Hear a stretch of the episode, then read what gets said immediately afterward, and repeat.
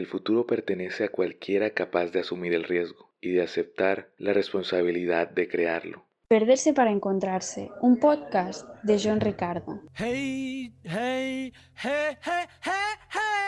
Hola, ¿qué tal? Sé muy bienvenido o bienvenida a un nuevo episodio de Perderse para encontrarse, la guía para hacer cuando no sabes qué hacer. El día de hoy, en este inicio de semana, me place saludarte nuevamente o saludarte por primera vez. Yo soy John y como la mayoría de los lunes, estoy aquí una vez más con un nuevo análisis de película. Si es la primera vez que escuchas uno de nuestros episodios o para recordarte, te menciono que este es un espacio donde aprovechamos las buenas historias, las historias musicales, las historias que nos hacen vibrar, bailar y cantar, que nos hacen recordar nuestra adolescencia y la televisión por cable que ya está muriendo para aprender un poco más sobre salud mental y desarrollo personal. El día de hoy continuamos con una trilogía que me encanta. Ya dejé claro en el episodio pasado que me encanta y ya no me da pena decirlo. Me encantó revisionar estas películas para hacer un análisis más completo de estos episodios y en la medida de lo posible que no se me escape ningún detalle importante. El día de hoy es el turno de la segunda entrega de esta saga de películas llamada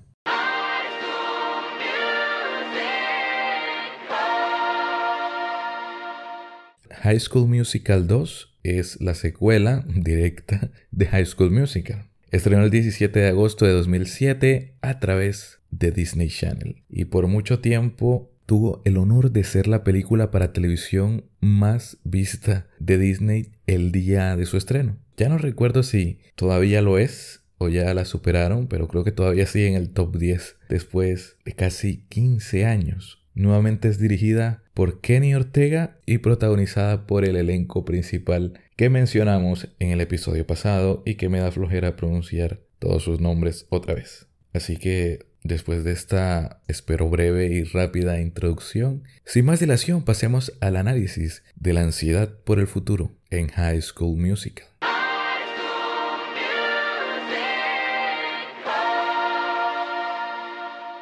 Todos hemos sentido ansiedad por el futuro. Todos sentimos ansiedad por el futuro casi todos los días de nuestra vida. La cuestión es hasta qué punto esta ansiedad controla nuestras vidas y nuestro presente y por ende se vuelve como una especie de profecía de temer tanto de que arruinemos las cosas en el futuro, que descuidemos el presente y por consiguiente se cumpla eso que tanto tememos. Pero sin duda una de las épocas, si no la época, en que más nos ataca la ansiedad por el futuro es cuando estamos a punto de culminar un ciclo. Y diría que el ciclo que más ansiedad por el futuro genera antes de culminar es el ciclo escolar, porque prácticamente te están vendiendo la idea de que en ese momento tienes que decidir lo que será el resto de tu vida, que las decisiones que vas a tomar allí determinarán el rumbo y el devenir de tu vida entera. Y a veces, por no decir que siempre, es agobiante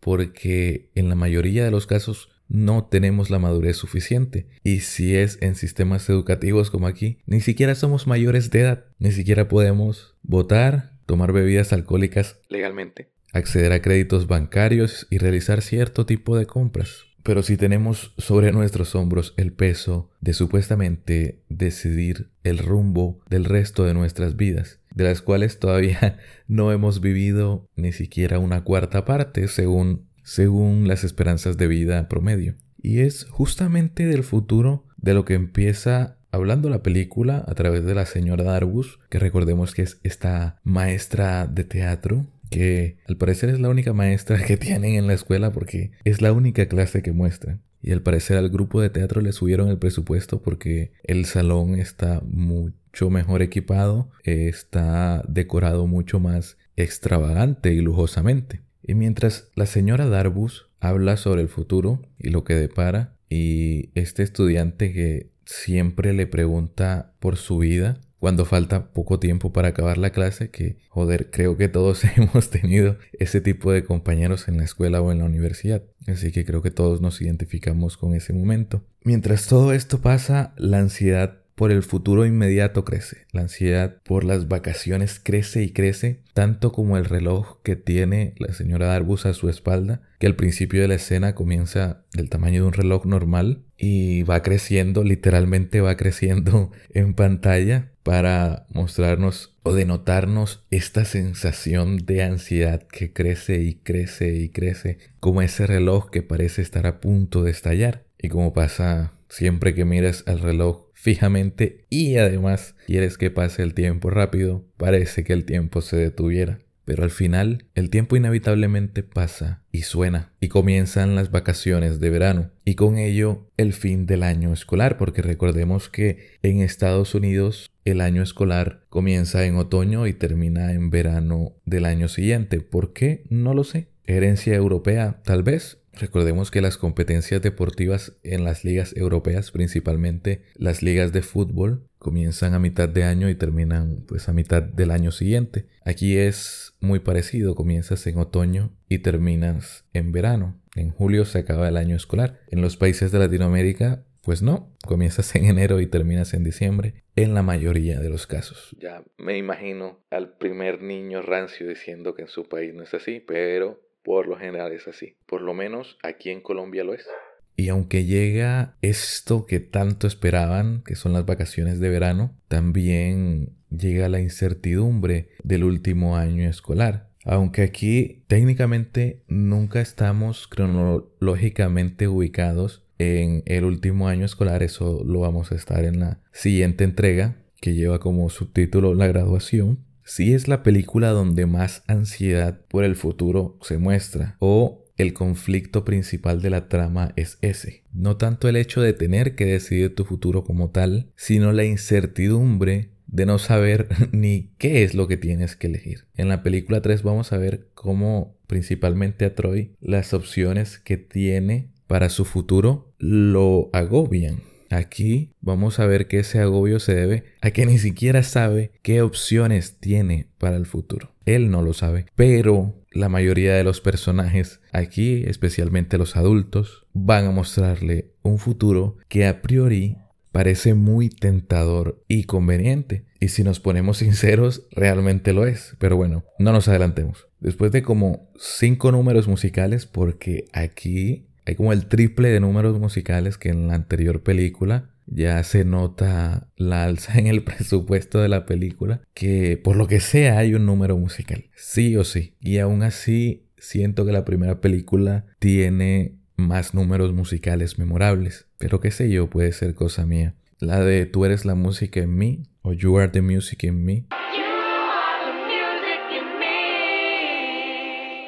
La recuerdo que en su tiempo sí pegó mucho y la película quería venderlo mucho porque la repiten dentro de la película, algo que no se ve en la anterior entrega, el hecho de que repitieran una canción y aquí sí se vuelve a repetir en la sección justo antes de los créditos finales. Entonces, después de como cinco números musicales y Troy consiguiendo el empleo de verano a media escuela, ahora sí la película nos presenta de una vez por todas el dilema que va a tratar de resolver o el dilema que nos va a presentar. Y una vez lo hace, se nota, y esta es la película en la que más pasa, que Troy es el único protagonista. Aquí Gabriela pierde mucha relevancia. En la película 1, si bien Troy era el protagonista principal, compartía mucho peso con Gabriela. Es decir, veíamos mucho de la vida y los conflictos de Gabriela. Y en la 3 va a recuperarlo un poco. Pero aquí lo pierde. Aquí Gabriela es un personaje totalmente secundario que lo más relevante que hace es irse en un momento de la película y crear algo de tensión. Pero más que eso, no. Aquí sí nos centramos en Troy, en sus dilemas, en sus angustias, en sus tentaciones, en sus idas de olla, en sus pérdidas de piso. Aquí la película es completamente de Troy.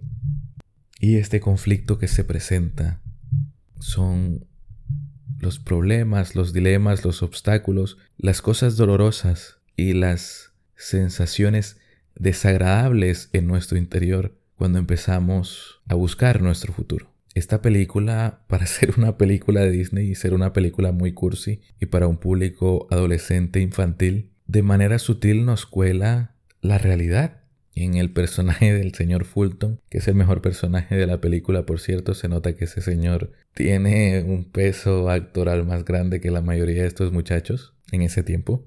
Pero en algunas escenas cómicas, él ya ha pasado por eso. El hecho de que decidir nuestro futuro y forjarlo no es como dice Rocky Balboa, arcoiris y nubes rosa. Para nada. A veces es desagradable, tenemos que tomar decisiones difíciles. Y es lo que se le va a ir presentando a Troy. Aunque como él no tengamos a una Charpey por allí conspirando para separarnos de nuestros amigos, también es para nosotros inevitable no caer en eso.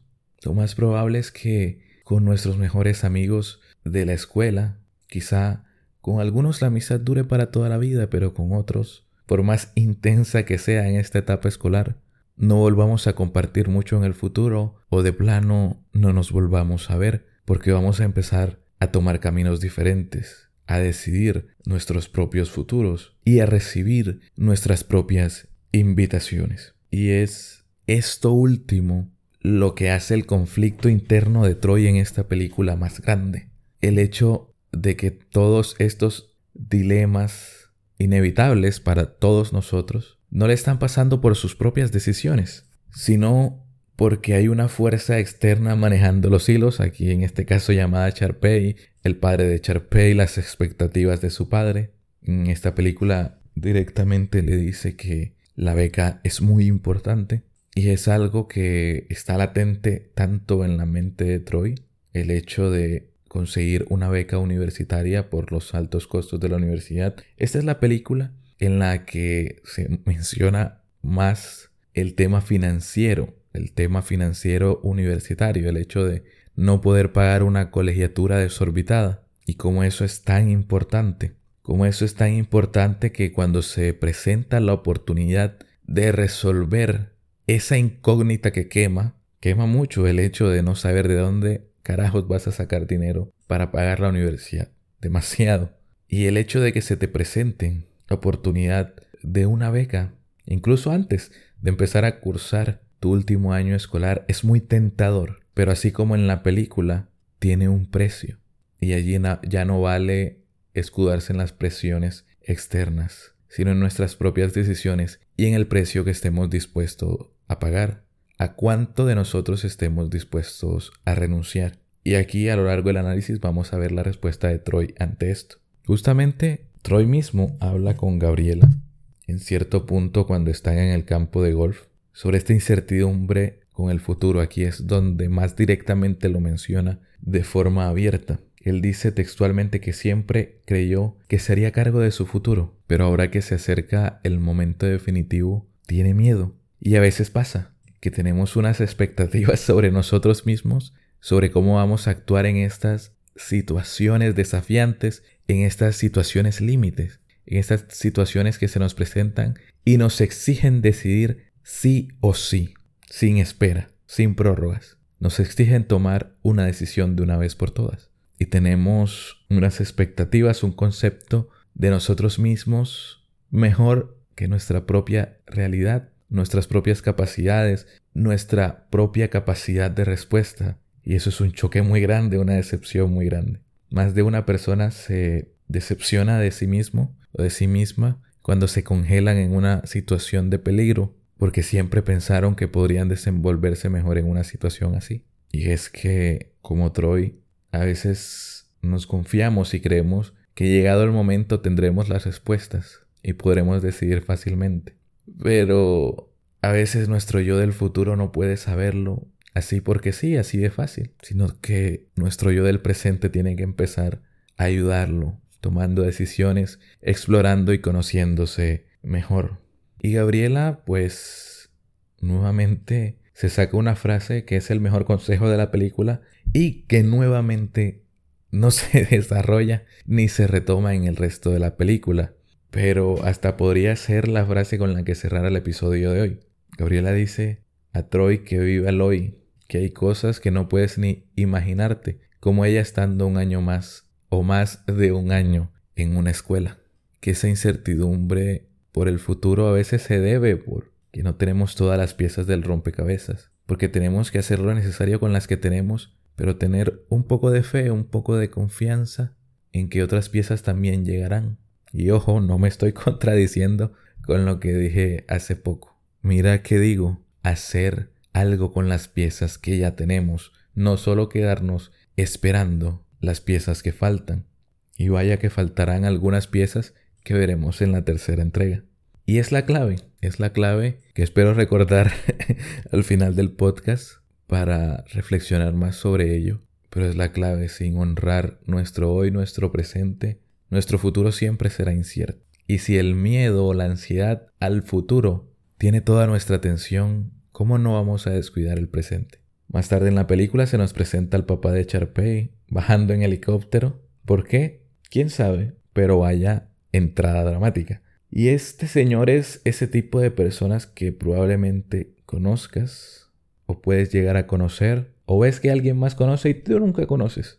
Que te puede llegar a abrir muchas puertas con sus conexiones. Solo que, así como Troy, tienes que pensar cuánto estás dispuesto o a qué tantas cosas estás dispuesto a renunciar por ello o para ello. Y aquí resalto el valor de nuestras relaciones en la definición de nuestro futuro. No solo en nuestras relaciones personales, sino en este punto de la vida en el que ya sufrimos por el futuro, por cómo va a ser, cómo vamos a forjar nuestro futuro, la capacidad de conectarnos con personas que si bien no van a ser nuestros amigos más íntimos, van a ser colaboradores importantes en nuestro proyecto de vida.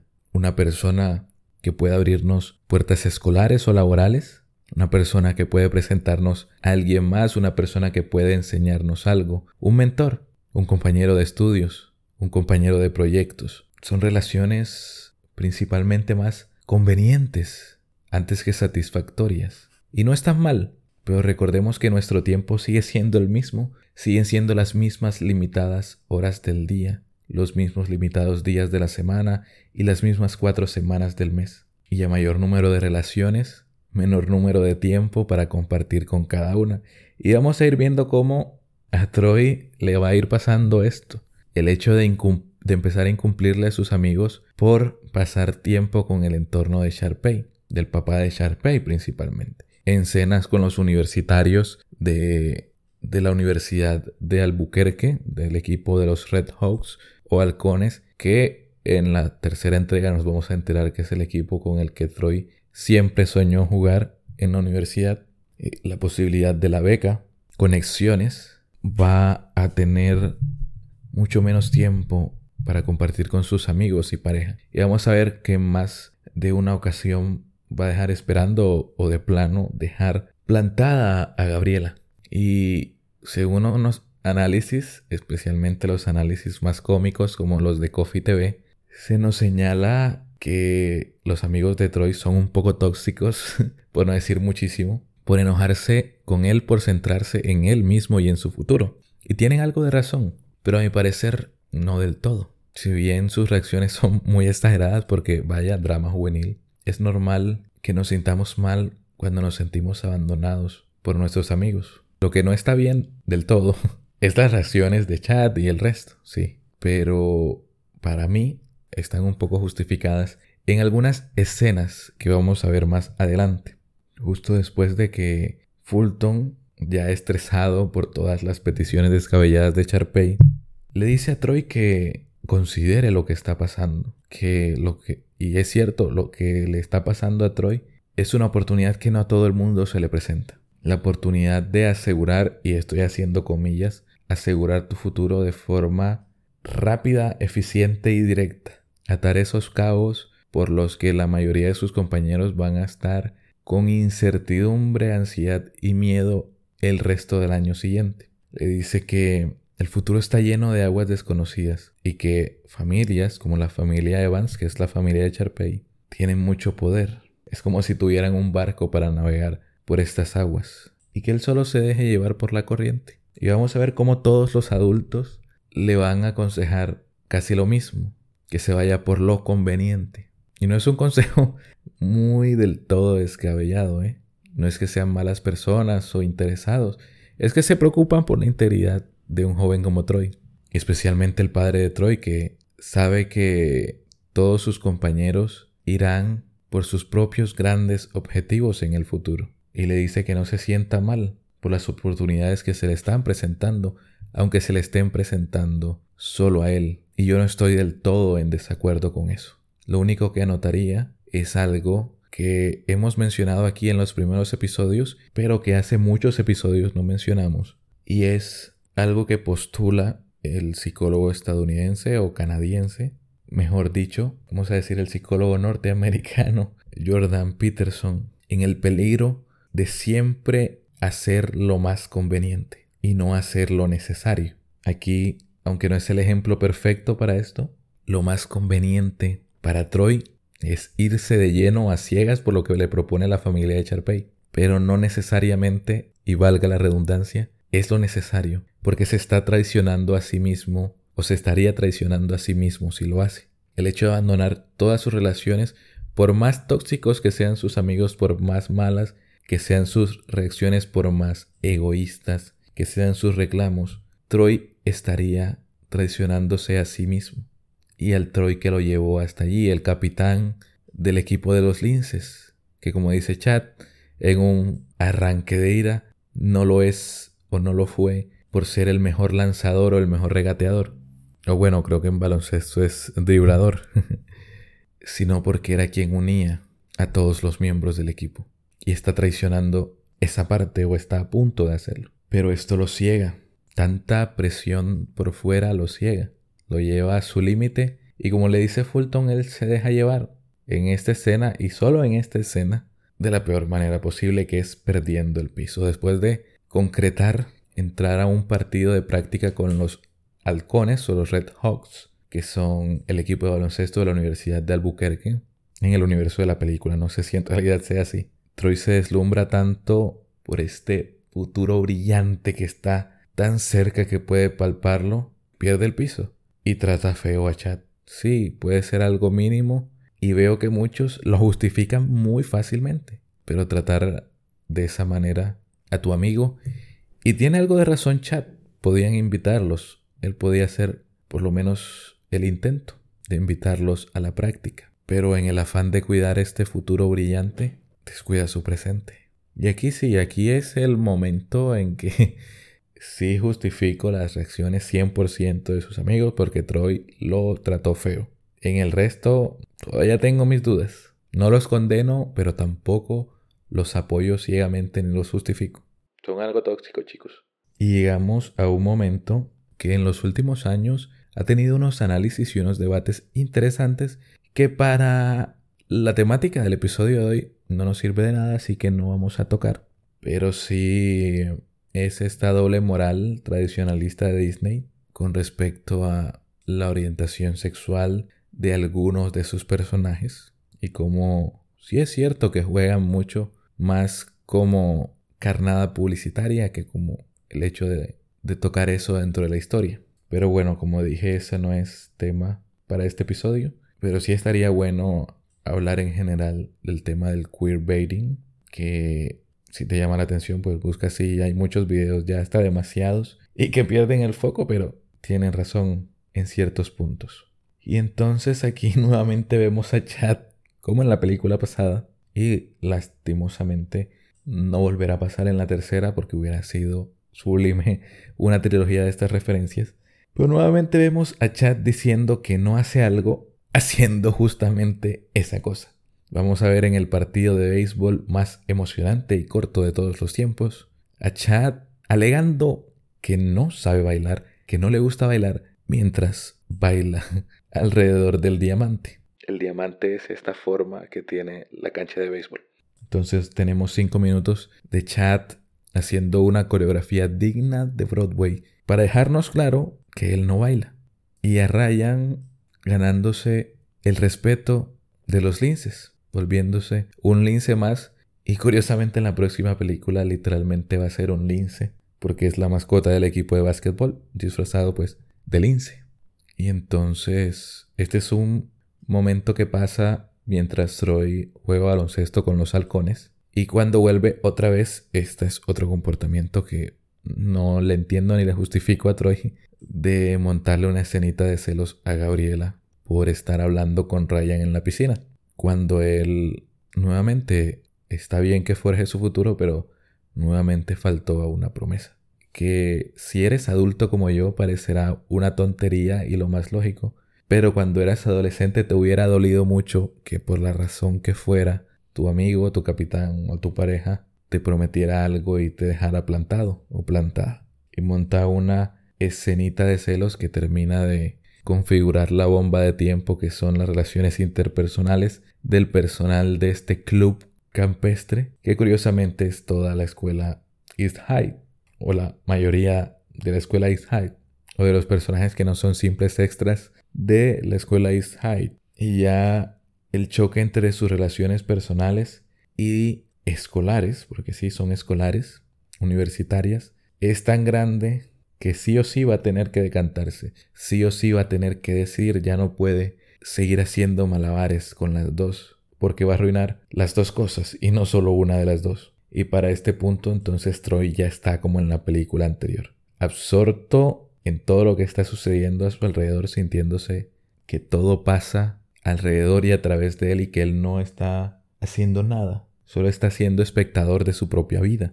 Y esta sensación es una de las cosas menos empoderantes o no sé si existe el término más empoderantes, es de las cosas que más te quitan poder personal. El sentir que la vida está pasando y sucediendo y tú no estás haciendo ni decidiendo nada. Y aunque en la película no pasa o no nos muestran, no nos dicen, es algo que también te afecta si te está matando la ansiedad y la incertidumbre por el futuro. El hecho de sentir que no estás haciendo nada en tu presente solo va a hacer que le cargues más expectativas al futuro y lo sufras más. Pero entonces llega la gota que derrama el vaso. Después de que Charpey hiciera una treta para impedir que los empleados participaran en el show de talentos, que por cierto aquí hay un show de talentos que hace de las veces del show de teatro escolar en esta película, porque siempre tiene que haber un final con números musicales justificados encima de un escenario, porque no es como si no se pasaran toda la película cantando en todos lados. Pero después de que Charpey hace esto y Gabriela explota y le diga sus verdades a ella y después a Troy y su calzado italiano y hace pues lo más relevante que hace en la película que es irse para aumentar la tensión de la película y del grupo, pero no, no sin antes sacar otra frase para enmarcar. Y wow, Gabriela, debería ser tuitera. En serio, saca unas frases que, como dirían mis amigos argentinos, son la posta. Como dirían mis amigos mexicanos, son la neta. Como diríamos en español neutro, es la pura verdad. Está señalando una realidad pura y dura. Y es que... Y también al mismo tiempo está sintetizando lo que dije como en cinco minutos de podcast. Pero es que si Troy se porta así por una beca, quién sabe en qué podría convertirse en el futuro por algo más, por algo más importante. Y es así, como te decía en lo de siempre, elegir lo conveniente por encima de todo, es así, te pierdes a ti mismo, porque vas a decidir lo conveniente por encima de ti mismo también, aunque se supone que eliges lo conveniente porque es lo mejor para ti.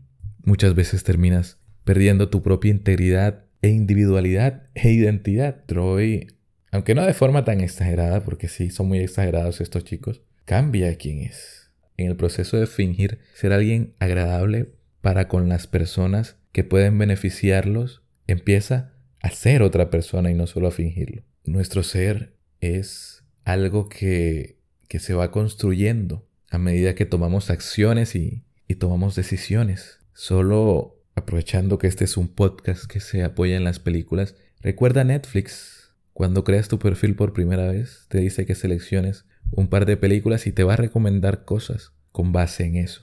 Y luego, con lo que vayas viendo, puntuando, te va a ir recomendando cosas y te va a dejar de recomendar otras cosas. Por eso a mí, en lo personal, a veces me gusta ver los perfiles de otras personas para ver películas que Netflix nunca me recomendaría porque su algoritmo cree que no me gustaría, porque lo he acostumbrado a cierto tipo de películas y el algoritmo cree que yo siempre voy a querer lo mismo y lo mismo.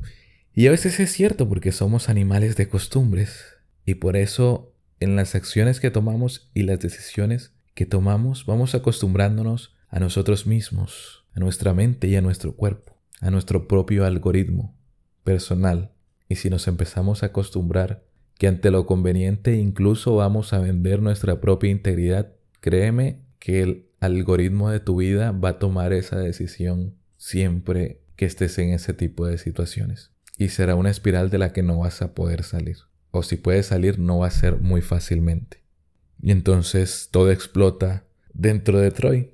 Pero no le pasa como al Otso que algo se rompió dentro de él y cambió para mal, sino que se desahoga, se reafirma en este número musical. Y aquí nuevamente Troy es el protagonista, protagonista porque tiene su espectacular número musical individual que se llama Veronit, Veronit, Veronit, donde se cuestiona qué debe hacer, si debe apostar por él, que las voces de los demás ya lo están asfixiando. Todo mientras corre y grita y es muy dramático y exagerado. Pero creo que, aunque no soy experto en música, es un número musical que expresa perfectamente lo que debe estar experimentando por dentro este joven. Y lo que posiblemente experimentaríamos tú o yo si estuviéramos en esa situación y mucho más si fuera nuestra versión de 16, 17 años. Si le pasa a nuestra versión de 20 y pico de años, ¿cómo no a nuestra versión adolescente? Pero después de desahogarse, ahora sí puede tomar una decisión y como dice la canción de Veronit, apostar por él, aunque no sea lo más conveniente. Y toma su decisión. Y a diferencia de la película anterior, aquí la historia sí se resuelve porque Troy toma una decisión, porque Troy emprende una acción y decide que sí quiere mejorar su futuro y tener un futuro prometedor, pero no a ese precio. No al precio de fingir ser alguien quien no es.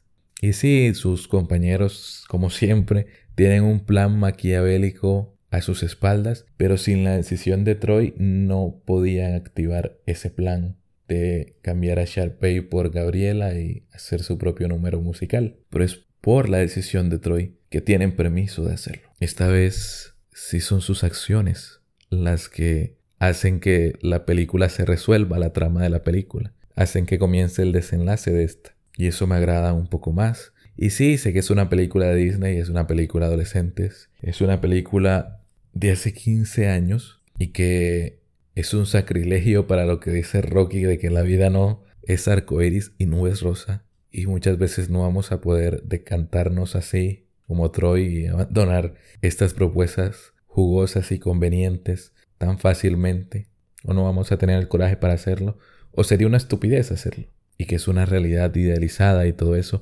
pero tiene un punto y deja un mensaje que en el afán de ser realistas y estoy haciendo comillas también nos autoengañamos para no ver esa parte de que debemos pagar un precio por recibir eso que tanto nos conviene. Y quizá no sea la respuesta que buscabas y quizá sea una respuesta que solo va a aumentar tu incertidumbre por el futuro. Pero es que esa incertidumbre no se te va a quitar, no se va a apaciguar, no vas a aprender a sobrellevarla porque a controlarla nunca. Y ni siquiera intentes controlar porque te va a controlar a ti esa ansiedad después. Solo le vas a dar más poder. El hecho de negarla y quererla controlar solo le va a dar más poder a tu ansiedad.